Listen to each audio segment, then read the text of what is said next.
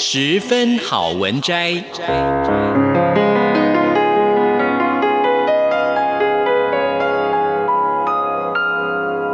十分钟的心灵补给站。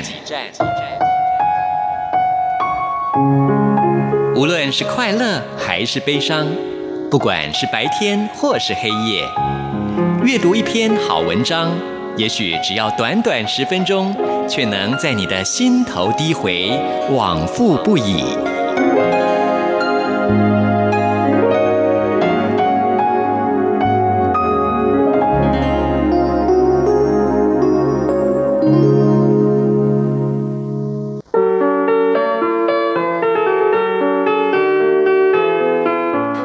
欢迎您收听今天的十分好文摘，我是朱佳琪。那么今天我想跟大家分享的这篇文章呢，是有一位电视主持人，他现在同时也是广播主持人哦，李秀媛，他所写的《看过的越多，执着的就越少》。一九九零年代，他和另外一位谢家勋搭档主持了《绕着地球跑》的节目。那么在那个时候呢，出国还是一件非常稀奇的年代，呃，可以说是开启了旅游行脚节目的风气的先驱。看遍世界各种奇妙事物之余，旅行呢，从此就成了李秀媛她一辈子离不开的最爱，也彻底的转变了她的人生。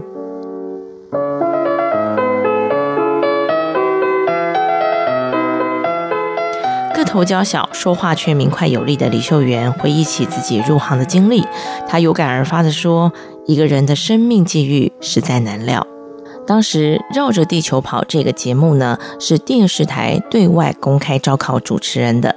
当时啊，这个李秀媛呢是航空公司的地勤。她说呢，我从小就很向往跟旅行有关的工作，但从来没有想过是以旅游节目主持人的身份。那时候啊，我们都觉得上电视当主持人要像白嘉莉那种气质大美女才可以的。当时李秀媛的朋友推荐她去报考。他呢不以为意，没放在心上。没想到朋友竟然偷偷的帮他报了名，他还收到了这个面试通知。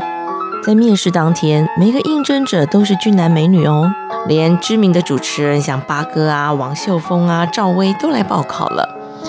他呢只好壮着胆子上场。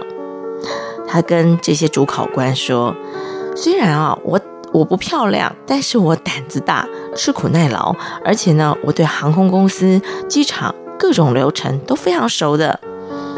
最后招考结果公布，由他的未来搭档谢家勋跟另外一位留美博士雀屏中选。哎，不料呢，这组人马才录了一集哦。那那位留美博士就因为在西班牙奔牛节出外景的时候受伤了，然后又跟制作单位发生了纠纷，而拍摄内容当然也不能用啦，所以当时名列这个备取第一位的李秀媛就收到了录取通知。那担任旅游节目主持人，除了可以玩遍世界各个角落，还能够有工作收入，听起来哇，简直就是令人羡慕到不行。不过呢，当年李秀媛的体验跟我们所想象的非常惬意的旅行啊，哎，可能有些差距。他说：“我和谢家勋，一个是地姐，一个是空姐，就是地勤的意思。所以呢，我们对旅行啊都不陌生。不过，我们走过的地方，有的真的是超乎想象。为了节目的成本考量哦，两个人大部分是分开旅行的。”那李秀媛说：“我当时去的都是秘鲁啊、瓜地马拉、巴布亚新几内亚啊之类未开发的国家。那另外一位谢家勋呢，他就比较走气质路线，公司就会安排他去巴黎啊、伦敦这种高大上的地方。当时旅游资讯没有像现在这么发达，没有网络，也没有手机，所以从节目企划、行程安排、谈赞助到节目后期的配音、剪接工作。”通通都是由主持人自己校长兼撞钟啊，自己搞定。那由于目的地大部分都是长城线，出一趟国呢就是一个月四十天之久。团队一行人四个人，大概要扛将近两百公斤的设备，大家就可以体会那是有多么辛苦的一件事情。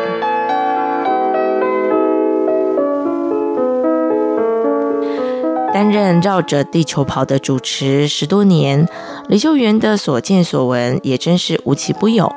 她曾经呢，在亚马逊丛林里冒险涉水，或者是在几乎与人同高的草丛里硬是砍出一条路。后来才知道，不远处就是食人族的部落。也曾经呢，误信导游的说辞，进入了库德族民家去采访当地的妇女。哦，这时候村里的男人就会拿出棍棒冲出来。他说：“这真的是用生命在做采访。”还有一次，他在土耳其采访当地著名的壁葬文化，就是墙壁的壁啊、呃，然后这个葬礼的葬。因为洞窟非常的狭窄，所以他就必须要靠近整排的尸体，才能够入镜对着摄影机讲话。他说：“现在回想起来，真的非常惊悚。可是当时他没有感到害怕，就是抱着一个尊重、尊敬的心。然后李秀媛呢，也是台湾第一个体验高空弹跳的女艺人。她壮着胆子这一跳，哇，就多了一个李大胆的称号。然后呢，也让她在当年如愿的拿下金钟奖最佳节目主持人的奖项。”他说：“现在回想起来，很多时候真的是老天眷顾，让我平安顺利地完成每一趟旅程，还拥有那么多特别的回忆。虽然旅行当中甘苦交织，但呢，也因此带给他许多无可取代的收获。节目走红之后，他也曾经和一九九零年代当红小生寇世勋演八点档，发了一张唱片，还出过两本书。李秀媛笑说。”在你面前，就是出现了各种诱惑，但这些选项终究比不上他对旅行的热爱，也让他入行多年，始终不曾离开这个岗位。回顾无数次的旅行，带给李秀媛最大的改变，不只是眼界开阔了，个性也随之变得更圆滑、更豁达。他说：“我觉得旅行让我学会了一件事，就是比较。”因为比较之后，我才知道自己比别人富足了很多。对于自己所拥有的，不会看成是理所当然。旅途中总会遇到各种状况、麻烦，被当地人刁难、勒索，这都是家常便饭，也让李秀媛养成遇到事情能够平心静气解决的个性。两千零四年的时候，他应当时台北市政府社会局的邀请，为自己举办了一场在当时可以说是惊世骇俗的生前告别式。他要宣导的是不让身后留下遗憾的观念。他说：“我会想到做这个活动是和爸爸有关，因为李秀媛的父亲在一次健康检查当中发现了肝脏长了八公分的肿瘤，开刀之后状况仍然不乐观，在两三年之后过世。”他说：“为他处理后事的时候，才发现我们都不确定爸爸想要怎么样送他最后一程。当中甚至也曾经因此和家人发生了争执，已经很伤心了，还要吵这个架，实在不值得。之后呢，他就会固定的维持着半年更新一次遗嘱的习惯。除了载明身后事要如何处理之外，最重要的就是呢，要交代如何照顾家里的四只毛小孩。”他还特别在遗嘱里头交代，谁帮我照顾他们，遗产就多一份。很多人问李秀媛，旅行了这么久都没有感到厌倦的时候吗？他说，可能是因为我真的打从心里喜欢吧。就算旅途中再累，只要回到家没多久，又觉得脚痒了。李秀媛说，以前对他而言，出国旅行单纯就是工作，有时难免要勉强自己。现在他更能够纯粹的享受旅行中的乐趣，对于不如预期的部分就接受。他也建议啊、呃、一些比较年纪大的朋友，他说呢，不要因为觉得自己老就限制自己不能做什么，越是有年纪越不要怕装年轻，有活力你就可以装的比真的还要好。